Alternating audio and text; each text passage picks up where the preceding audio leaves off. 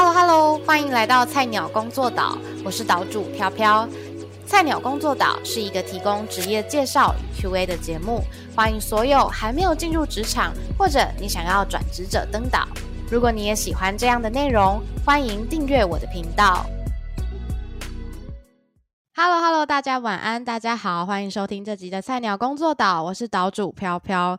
不晓得呃，当老师是不是你一个从小的梦想哦？小时候我看到那个《麻辣鲜师》里面的徐磊老师，然后我就想说，哇，当老师好像蛮有趣的，就一方面可以跟学生相处，然后一方面还可以就是呃跟学生分享一些大道理啊，然后影响到一个人的成长。今天我们邀请到的这一位啊，他在短短的一年里面呢，呃，他就完成了教师的检。定拿到了教师证，然后并且呢也呃通过了甄试，然后成为应届的正式的国小导师。那我们来欢迎宣荣，耶！来，宣荣，宣荣，你跟大家 say 个 hello。现在他在放暑假，他超爽。Hello，Hello，大家好，我是宣荣老师。好，那。我先说一下，我服务在新北市的偏远地区学校老梅国小。那我在这所学校服务了将近三年的时间，将迈入第四年。那这三年我都是担任导师的工作。那我接下来是会担任中年级的导师。那我们学校还蛮漂亮的，而且具有很丰富的历史文化。那大家也可以就是像如果是在端午节的时候，可以来我们学校看绿石草，就是很漂亮这样。对，有绿石潮超有名的，我也超想去的。对，那在我们学校正对面。然后，对对，学生都会说，老师那个游客又问我说，绿石潮怎么走的？很亲民，很亲民。哎，那我想问，就是为呃，因为你刚刚也说老梅算是偏乡的国小嘛？对。你当时候怎么会选老梅啊？其实应该是说，我当时候考上教真的时候，我是考新北市，然后那时候新北市有分成一般组跟偏乡组。嗯，那我当时候就是选偏乡组，因为我会觉得说我的资历，我的可能我在台东念大学，然后我后来选的实习学校也算是偏远地区的学校。那其实种种的考量下，我会觉得这个考试对我来讲会比较有利。那所以我当初就直接选了那个偏远地区的学校。对，那我其实也有一个另外的想法是，其实我还年轻，我觉得可以去服务一下偏远地区的学生。对，嗯，就是我不想那么早就回到市区工作。嗯嗯，对对对对对。因为刚刚开头有讲到，我不确定我们有多少的听众是对于国小老师这个工作是他们的梦想向往，所以想要请轩荣先帮我们分享一下，可能呃一个国小老师他每一天的工作的状态会是长什么样子，然后他可能需要包含的工作范围会有哪一些。好，那其实国小老师有分为很多种类，怎么说？因为我们有分成行政的，或是有导师的，那还有科任老师，这个大家应该都不 陌生，求学阶段都有遇过。对，那其实我自己主要是在当导师的部分，所以我自己比较熟悉的就是导师这一块。那导师的部分，其实应该是说，我们不管是哪一种老师，我们都要面对的就是教学这个。最重要的工作，嗯，那在导师的部分还要加上就是一些班务的处理，可能有小朋友吵架，或是有家长会打电话来跟你说他的孩子怎么样怎么样，都是我们导师这一块要处理的。所以导师的范围其实比较算是，嗯，我要怎么讲呢？导师的范围其实比较广一点，因为我们不只是亲师沟通，我们还有教学，然后还有跟学生互动，就是这个是我们每一天都会遇到的状况。那如果要说工作日常的话，其实我们的工作比较早一点，因为我们可能早上七点多就要到学校。嗯，那可是相对的，我们的时间就比较早结束，我们可能四点就可以放学。但是这个部分呢，像导师七点到学校之之后，就是要陪着孩子一天，你可能就要盯他吃早餐啊，然后抄 联络簿，然后到了早自习时间，你就要陪他看书，然后开始上课。然后上完课到了中午就陪他吃饭这样子，所以一整天其实你就是跟孩子腻在一起，就是不分你我的跟他 每天耗在一起这样子。嗯，那到了下午当然就是有一些课程活动，那老师还是有喘息的时间，像我们导师喘息的时间就可能是课任课，他可能去上体育课，老师你就可以休息这样子。国小老师好像不管是国语也要教啦，英文也要教啦，数学也要教啦。那在教这些课程之前，你会需要做哪一些准备吗？好，那这个问题呢，其实就是我要来解惑一下大家的迷思概念。耶，因为其实很多人遇到我也会问说，国小老师是不是什么都要会？你是不是会英语？你会不会上美术？那我要解惑一下，其实我们都有科任老师，所以其实专业科目上面我们都是给专业的老师去上。所以导师的部分其实就是包含了可能上国语、数学。那像我们学校社会也是老师自己上，但如果是大型学校，他可能就是社会也有科任老师、专科老师这样去上。那其实，在做准备的部分呢，其实就是你一定要事前的备课。那备课就是指说，你要对于这个单元，你可能要分成几节课去上，然后你还要去预预设说学生可能在哪边会有问题。然后，或是你要去想象你的教学环境，然后学生会跟你有什么样的互动反应。那其实这一块，我觉得其实多经验多了，你自然就会比较好抓到学生的反应。那像有些教很久的老师，他其实也不需要事前的工作，因为他这个单元可能他教了十几年了，这样他可能教了五六次，他根本就不需要，他都会背了。对他不需要翻开课本，他都可以知道说。这个脉络要怎么上？嗯，所以意思是说，就是可能在国小里面，我是可以选择我要当导师，或是我只是想要当专任吗？应该是说导师的，诶，本来你在修教育学程的时候，他就有分了，就是你是体体育系的，你就是体育专长，你就是附属这个专长。但你要当一般老师也可以，只是你是专长生，你就是比较容易考上，因为专长生相对比例比较少一点。哦，嗯，那如果说今天我想要成为一位国小老师啊，你觉得我们会需要具备怎么样的特质？好，那这边的话，我觉得特质的部分应该是说，你一定要有一些热情在，就是你每天要跟小孩活在一起，所以你必须要。诶，应该说你应该跟他活在混在一起，所以你不可能讨厌他，你必须要每天都有保持热忱，因为他们的体力其实是无限的。像你每天都会跟他们陪他们在地上打滚吗？就有时候真的是他找你玩，你也不好意思拒绝他吧。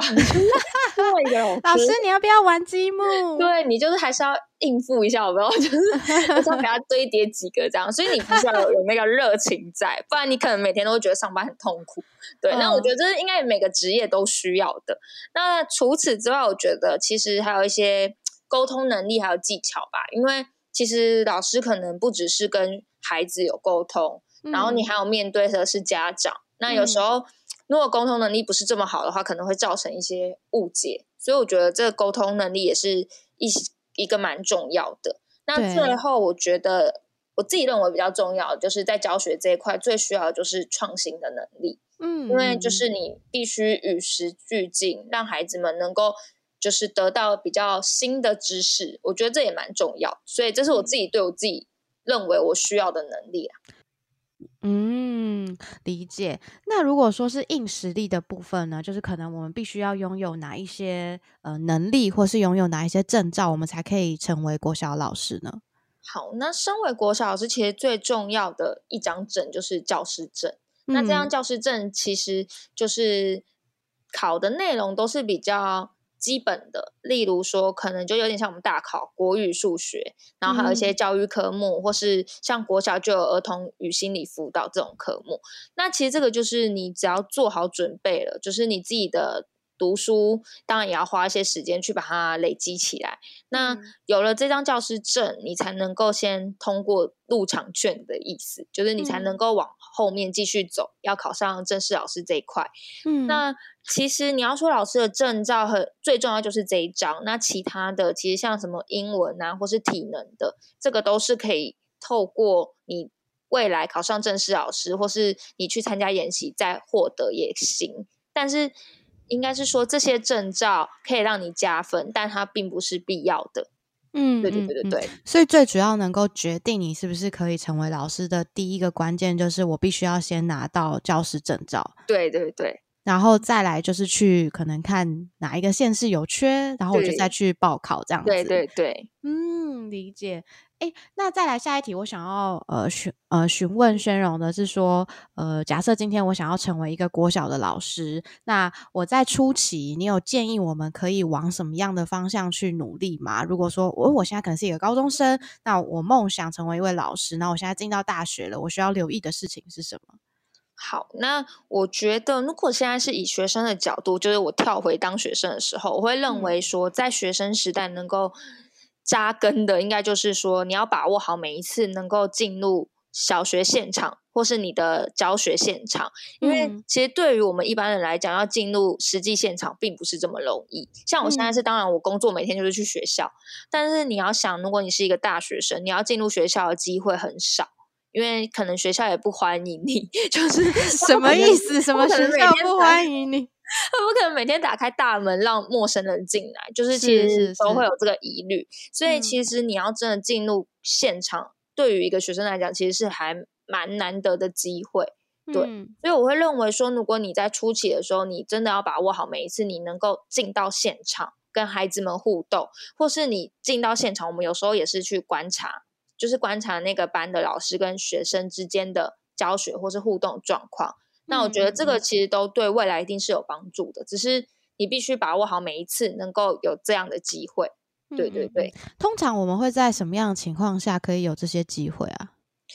基本上我们以我以前大学的经验呐、就是我们至少要三年大三跟大四的时候，比较有那种频繁性的，可能一个礼拜都在幼儿园实习这样子。一个礼拜哦，对，那其实应该说毕业之后，大四毕业之后，你会有整整半年的时间进入现场，但我觉得嗯。这个感觉又不太一样了，因为这已经是你毕业后的事情了。对，嗯。就是毕业后你有点也算是社会人士，对。对，那如果是以学生的角度，我认为就是因为像我们真的自己大一、大二进入现场，可能一学期只有五次，嗯，就就是很少的时间，但是那种时间我觉得都是还蛮珍贵的。嗯，对对对对，你刚刚说，就是大学毕业之后会有半年的时间在职场，就是在学校里面。那个半年的时间是规定的吗？就是每一个人都会有这半年吗？还是是依据学校的排排课？应该是说教育部就是规定你要有这半年的时间，你必须要进嗯到职场。就是，诶，以前我的时候是不执行的，所以我那半嗯年就是完全没有薪水去当免费劳工。但是，但是哎哎、是不是就是那种会坐在教室后面的实习老师对对对对对，可是你就没有钱，就是站在那边，然后老师叫你做什么，你还不能说不。啊？嗯嗯嗯，对，就基本上你还是要礼貌，就是就你去学习这种感觉。对对，然后可是现在改制了，就是我毕业之后，毕业一两年之后改制了，就变成是说你要先考到教师证，嗯才嗯能够进入实习。哦，对，那现在可是这样比较好，因为这样就变成是说你去实习有钱赚。嗯嗯对嗯可是我觉得各有好坏啦，因为像你如果一毕业就要考教师证，那你当然就是要提前在大学时候就做准备。对对，那我那时候其实是我那时候的制度是我毕业先实习，然后实习完半年之后才考教师证。嗯嗯对，所以嗯我觉得各有好坏。嗯就是呃，如果是以前的话，你可以提早体验职场长什么样子，对对你未来工作的环境会是什么样子。对但现在变成是，哎，你没有办法先体验了，你只能先想办法考到，然后再体验，然后可能在考那一张证的时候，就会花掉你很多时间跟对心力，就是然后还没有钱，没有钱是一样的。哦，对啊，没有钱是一样的，但是如果你考上了进入实习就有钱。好，那呃，再来，我想要聊聊看，就是说，哎，你在可能成为老师的这过程当中啊，有没有呃让你很难忘的工作经验？好，那很难忘的工作经验的话，诶，我有分成，就是我可能在面对学生的时候，那我曾经遇过一个孩子，他是自闭症的孩子，那他嗯其实一开始他是蛮中度的，就是中度自闭症。那嗯中度他其实有社交能力，但是应该说我们班那时候的孩子也很包容他。那其实这孩子自闭症的孩子特性就是他很需要一个依赖感，就是他刚到一个陌生环境，他其实会蛮焦躁的。那他会一直想要找人黏在一起吗？对对对对对，类似他可能需要一个归属感，因为他会觉嗯得说这个环境，他到新的环境，他会觉得这个环境不是我熟悉的，他需要慢慢建立那个归属感。那其实应该说，当时我花了还蛮久的时间跟他培养那个默契，所以有他常常会在科任课，可能他不满意，或是他生气。因为像有一次，他美术课老师叫他把，因为他很喜欢车子，老师叫他把车子涂满颜色，然后他坚持不要，老师就觉得说你要涂颜色啊，不然你用那个线条画出来不好看，这样子。就是也没有说不好看，就是建议他涂颜色，是，然后他就生气，他就觉得我不要，然后他就哭着回来我们教室。这样，嗯，然后他就坐在我旁边，一直哭，一直哭，一直哭。然后我也是男生还是女生啊？男生，男生，男生，嗯，对。然后他一直哭，我也不知道他怎么了，你知道吗？然后就只能一直问他，但他也不会讲，因为他自闭症，他需要一些时间去消耗他的那个脑袋里面的情绪。对，那他消耗了一下之后，你问他，其实愿意跟你讲，而且他其实会跑回来教室，有一部分是因为他觉得这个地方是他熟悉的。就是他信任归属感，对对对，所以他其实在我带他两年的时候，他都会黏在我旁边，就是一直跟着我。然后我们护士阿姨也会说：“哎，你那你儿子怎么还没有来呢？” 就是在你好感动哦。那其实最感动的是他二年级下学期他要转学，然后他在那个六月多，因为我们七月暑假嘛，然后他在六月多的时候，有一天就画了一张，他很会画车子，因为他很喜欢，他就画了一台车子，而且真的画的很立体，很。很真实那种，然后他就后来给我，就说：“哎，你要送给我的吗？”他就说：“对。”然后我就问他说：“为什么你要送给我？”他就说：“因为我要转学，我怕老师你忘记我。”哦，我要哭了。嗯，他才他才小二，对不对？对。然后他后来，因为他本来没有签名，然后后来还跟我要一支笔，我就想说要要笔做什么？因为他已经画的很好，而且纸都已经满了。然后他就跟我要一支笔，说我要签名，签在这边，不然你会忘记我。懂对，就是你就会觉得说，哎，他虽然是自闭症，可是他好像也能懂你对他的付出。对，就是当下有很感动吗？就当下很意外，因为我觉得说，哎，他怎么会有这些反应？就是你可能一般来讲，你不会觉得自闭症的孩子会比较冷漠一点，嗯，或是他不愿意跟人家分享。但你会发现说，哎，他其实是你跟他培养出来之后，他是也愿意反馈给你的。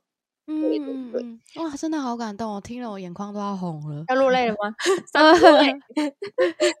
好，那还有另外一个比较特别的，就是家长的部分。那其实应该说，家长的部分有一次，就是我们班有一个小朋友，他常常落东落西，就是他可能回家之后，你明明就已经交代清楚作业要怎么写了，他还是会在回家的时候打电话来给你烦你这样。嗯，然后他也不会自己打，就是叫他姐姐打。然后有一次，因为我这嗯，我那时候也有在上研究所的课，所以其实我下班都是要马上赶去上课。对，就是我在骑车的时候，他就打了好两通电话吧。但是我因为他用家电打，所以我其实也没有反应过来，那个是家长的电话。对，然后我就想说，如果你有急事，你还会再打吧？就是我们一般人 会这么想。我就觉得说，反正你有急事，你还会回电这样。对，那我就没有特别管那一通电话是谁打来的。结果隔天我就在联络部上面看到说，那个家长就写了一一小段话吧，他就写说要找老师都找不到，然后以后不打了。然后我当下谁写的？姐姐写的吗？家长家长家长写的。然后当下心里真的是火怒火中烧。我好像有看到这则现实动态。对，你就会觉得说，到底是发生什么事吗？到底是什么？然后，可是我当下就我当然很不爽啊，说，但是我还是。我就想说，我要用回的嘛，就是我要写又回联络部给他们。对我就会觉得比战没什么意义，所以我就打电话去给那个家长，就我觉得要就讲清楚啊，嗯，出来供啊，可以丢，就是出来供。然后他就讲说，他其实后来也蛮有礼貌的，他觉得说是他们家小孩的不对，但我也不懂为什么你要写那个，你知道吗？对啊，他写那个意思是什么？他想要怪你不接电话吗？他可能当下就觉得是他的小孩也在撸小。嗯，就是一方面他觉得老师没有回应，然后他的小孩又一问三不知，嗯，他可能当下就觉得有点不爽，嗯，然后他就把那个情绪发泄在他写联络簿上面。但我事后打去的时候，他其实态度还蛮好的啦，他就是说他知道是他的小孩的问题，然后他就也只也跟我道歉这样子。对，那我会觉得这是会让我很难忘的事，因为我会觉得说，诶，有很多家长其实都是他可能处理小孩。就是没有办法得到一个正解，他会有点怒，但是他可能会发泄在老师身上。只是事后，如果你让他冷静，你再去问他有没有需要什么帮助啊，或是他是怎么想的，其实就可以得到另外一个结果了。对，嗯那如果当下是直接又回说回联络部，我觉得他可能就又会燃更起一生气对对对，所以我会觉得，就是老师在处理家长的事情，其实有时候也可以换一个角度去想。那刚其实宣荣也跟我们分享很多，就是关于老师的呃需要具备成为老师的能力啊，或者说可能老师工作在职场上会遇到的事情。那接下来呢，就要进入就是本节目的最重要的一个环节，就是大灾问时间。那在这个时间里面呢，就是我就会去整理一下，可能大家对于想要成为一位国小老师呃这份工作上面的一些疑惑，然后就请宣荣依照自己的经验来跟我们做分享和回答就好了。那我开始问了哦。好，首先第一题就是没错，有有点类似那样的概念，你知道，但是你要 回答的就是比较完整一点。对，好，好，请问第一题就是，请问宣荣老师，呃，当国小老师会需要具备怎么样的资格？那如果说我今天要成为一位国小老师，最基本的条件和门槛有哪些？好，那我觉得最基本的门槛，当然就是你要先获得那个入场券，也就是教师证。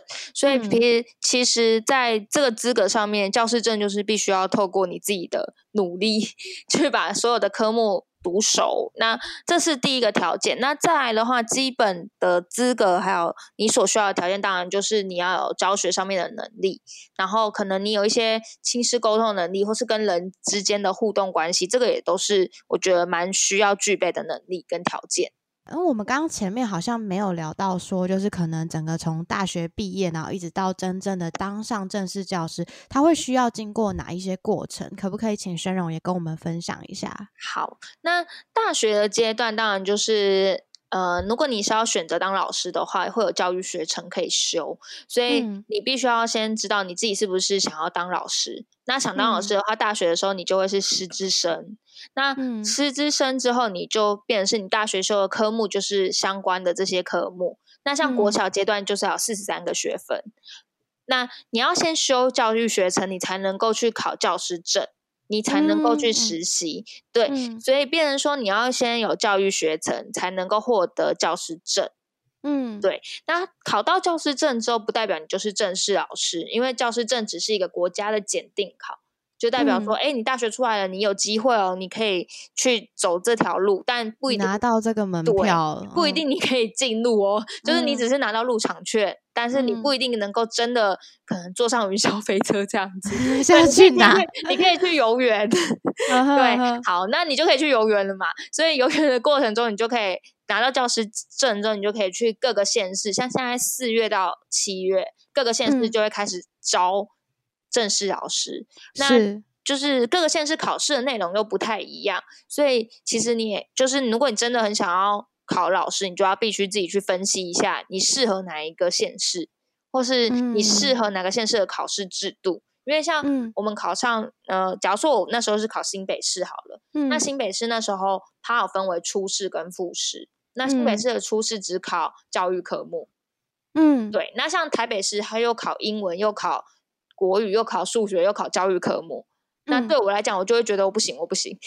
对，因为嗯我知道就没有我，办法准备，来不及对准备。或是因为我那时候会觉得我自己教育科目比较强。那嗯如果你叫我去考英文，我绝对是被 拉低的。所以我当初就觉得我一定就是新北市会比较稳一点。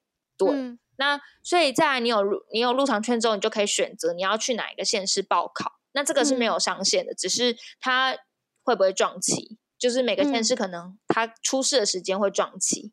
嗯对那像初试考完之后，你就会进入复试，但是初嗯试、呃录取率其实也蛮低的，因为对我正想问录取率。对，因为像那时候大概九千，呃，像今年好了，今年考了小学就考九千个，但嗯他真的新北市新北市要有九千个老师报名，但新北市九千个吗？对，嗯对对对对，他国小阶段而已就九千个，嗯嗯然后他真的要用的大概只有三百六十五个，啊，你说报考了九千个，然后对实际录取的就是三百六十个，这样。对，最后你可以拿到那个正式老师，就是三百六十嗯几个这样。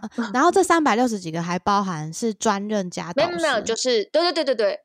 对那嗯考上证就是复试之后，你就是要去试教跟面试，那最后嗯你才能够分发到各个学校当正式老师这样。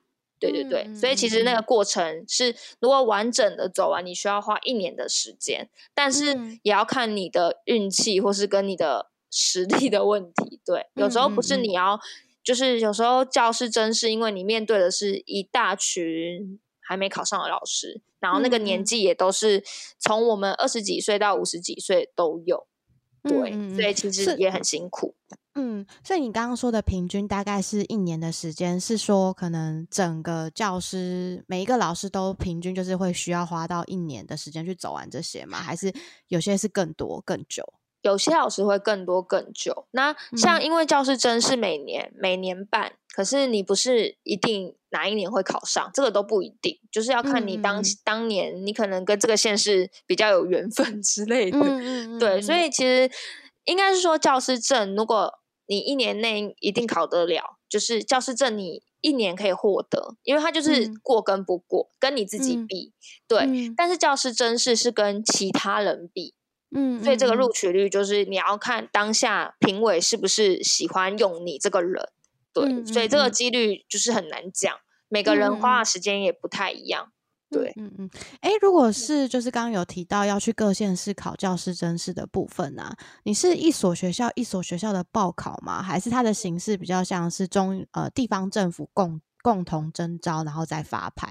它算是地方政府的，就是你是报可嗯可能基隆市。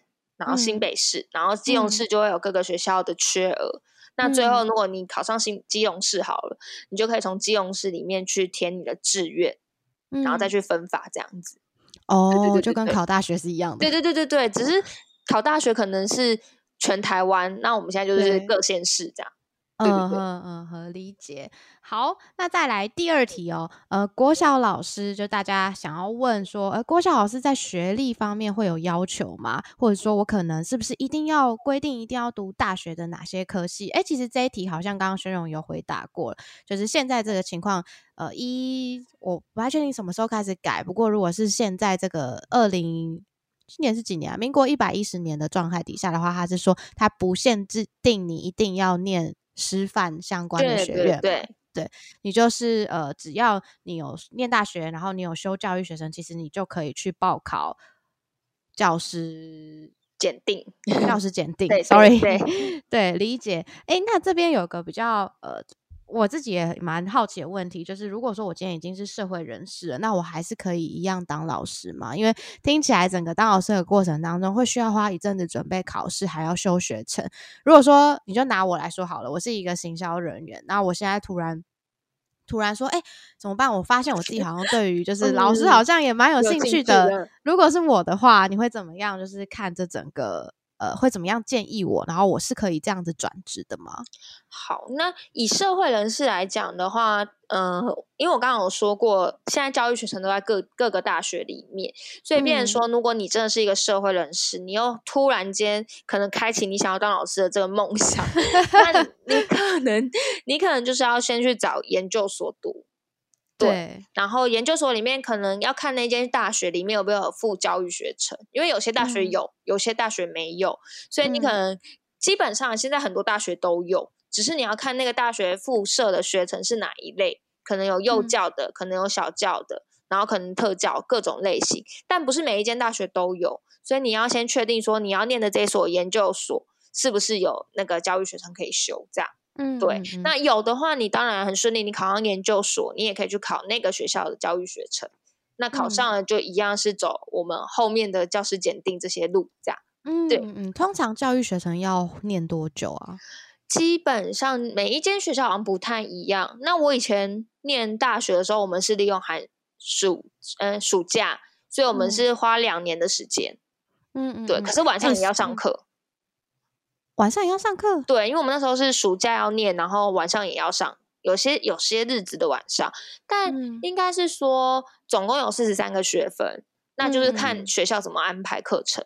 嗯，对，然后你花多久时间修？对对，哎，那这样子我来帮大家算一下，我就假设说，呃，我今天没有修过教育学生，我是一个零，然后突然想要当老师，所以首先我可能必须要花。呃，准备研究所考试，然后花两年的时间先念完教育学生，两年完之后毕业，然后我还得在教育部还规定我必须要实习半年。对，哎，没有，现在是先考检定。对，你要先考。所以我先我先 花可能，如果我很顺利，我一毕业马上就考到检定了，那我就先再花半年的时间去实习实习，然后我再花可能半年的时间实习完之后，再花半年到一年的时间去考教师。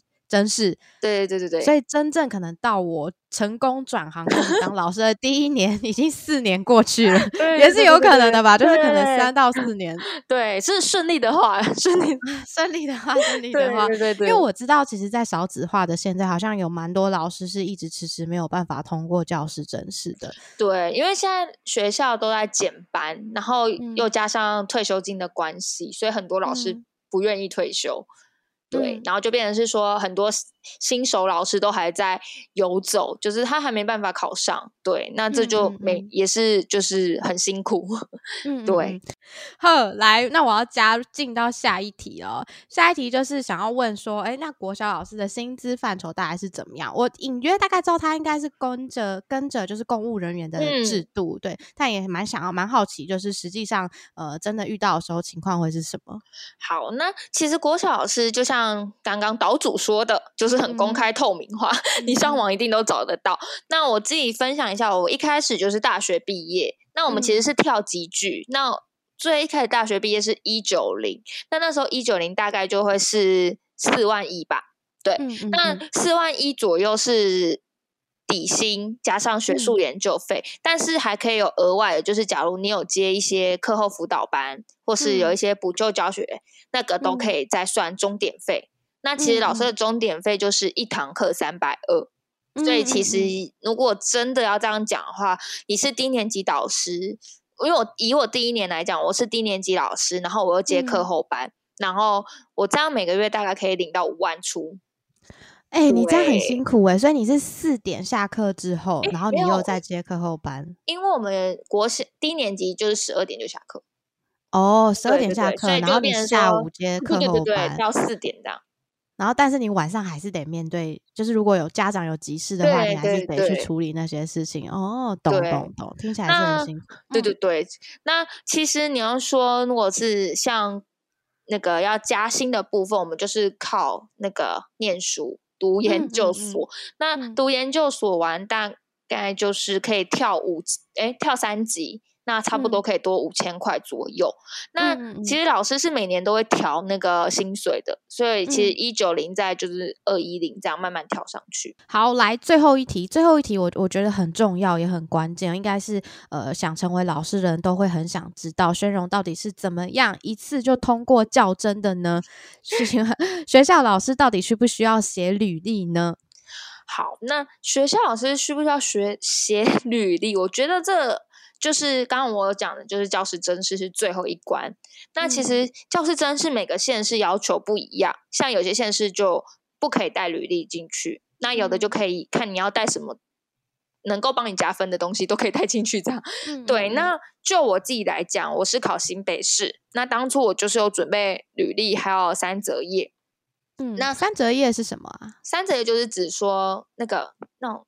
D N 呐，嗯哼，折三个，嗯嗯嗯，对，那个三折页是规定只可以带那个进去，还是是你把它做成三折页的样子？我把它做成三折页的样子，那我另外也有附完整的，就是可能简历表，对，就我两个都有附。但是其实评委要在短时间，因为他们只有十分钟的时间，他要在这十分钟只时间，他不可能看你那个厚厚的 A 四，对他可能就是拿拿起三折页。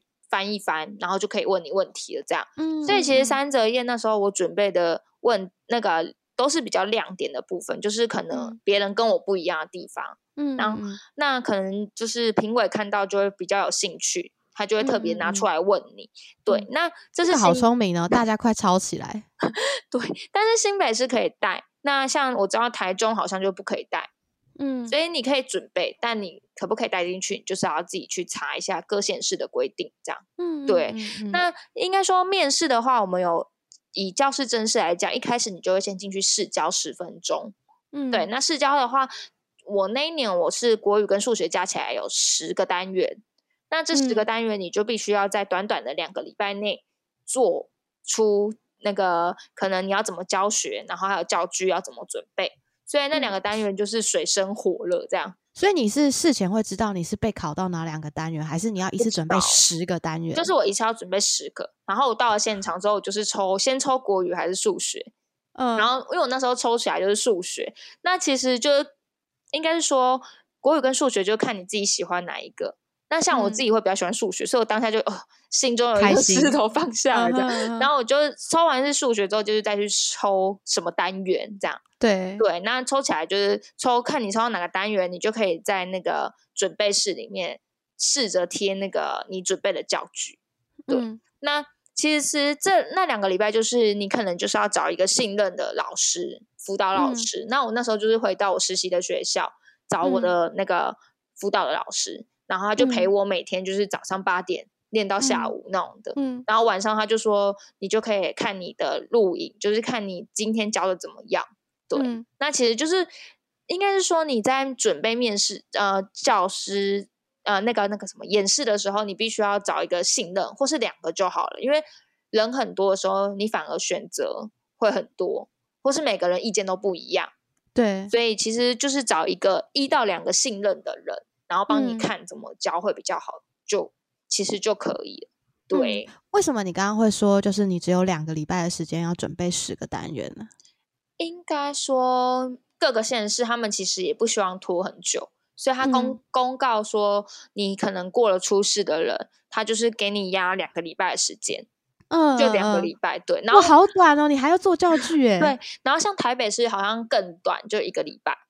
嗯，但其实这个我觉得有好有坏，因为你那个准备到后来真的是已经就很恨不得赶快结束这一切，就真的很嗯。累，因为你每天就是会觉得说我再不努力 我会怎么样这样。我会被会不会被刷对对掉？对，可是就没办法。嗯，那那十个单元啊，是公定的十个单元吗？因为我想问的是，像是我们教科书会有很多个不同出版社出版，那这样就会有内容上面的差异。那十个单元是会提早公布给大家的吗？它其实就是规定五年级上学期的嗯国语，或是五年嗯级下学期的数学。那嗯你有各个版本嘛？你就可以嗯自己选择你要哪一个版本。那其实因为嗯你抽起来之后，那个人就会问你说你是哪个版本的，嗯，那你就要跟他讲，然后他就会准备课本给那个考试委员。哦，对，就是他也是很也是很弹性，但是就是准嗯备就是要这么多。懂。对对对对那对。那评委在底下会跟你互动吗？就是老师你你不好意思，小小数点 好像点错地方了，这样 他不会理你，所以你就单方面的一直讲单口相声这样。对你就要自己演示哦，然后你要假装下面有学生，你还要巡堂这样。你要问他说：“嗯哎、岛主，你这题算的很 好、他还要哦，巡堂，出蛮好题你怎么那笑么笨？哎、可是他根本就不会理你啊！他不你要会理假装，对，你就要假假装，或是说清你这题写错了哦，然后什么旁边的 谁谁谁可以就教他吗？这样子。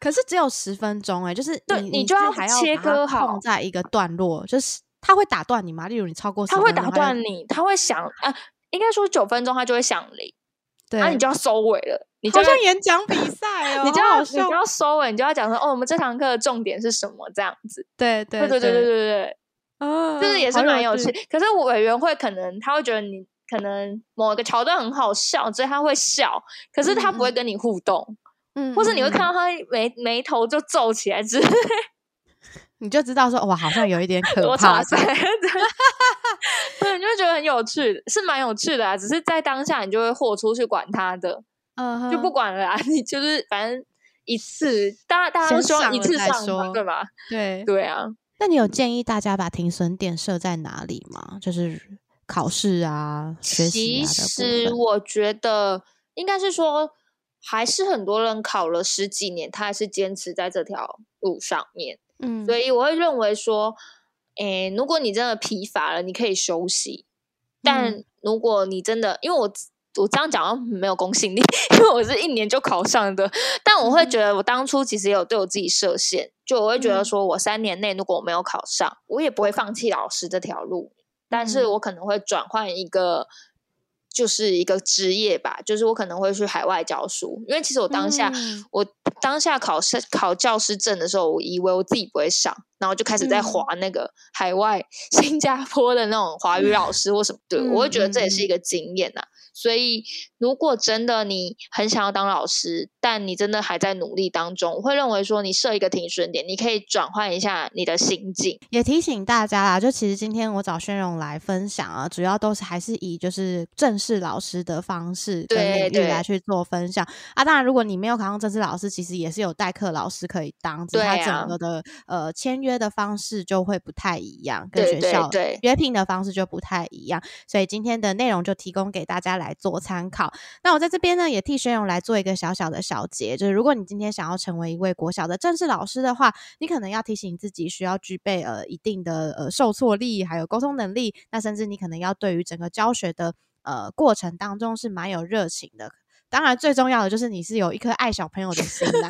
如果你今天看到小朋友不吃饭，你就想要 殴打他的话，那就建议先真的先不要。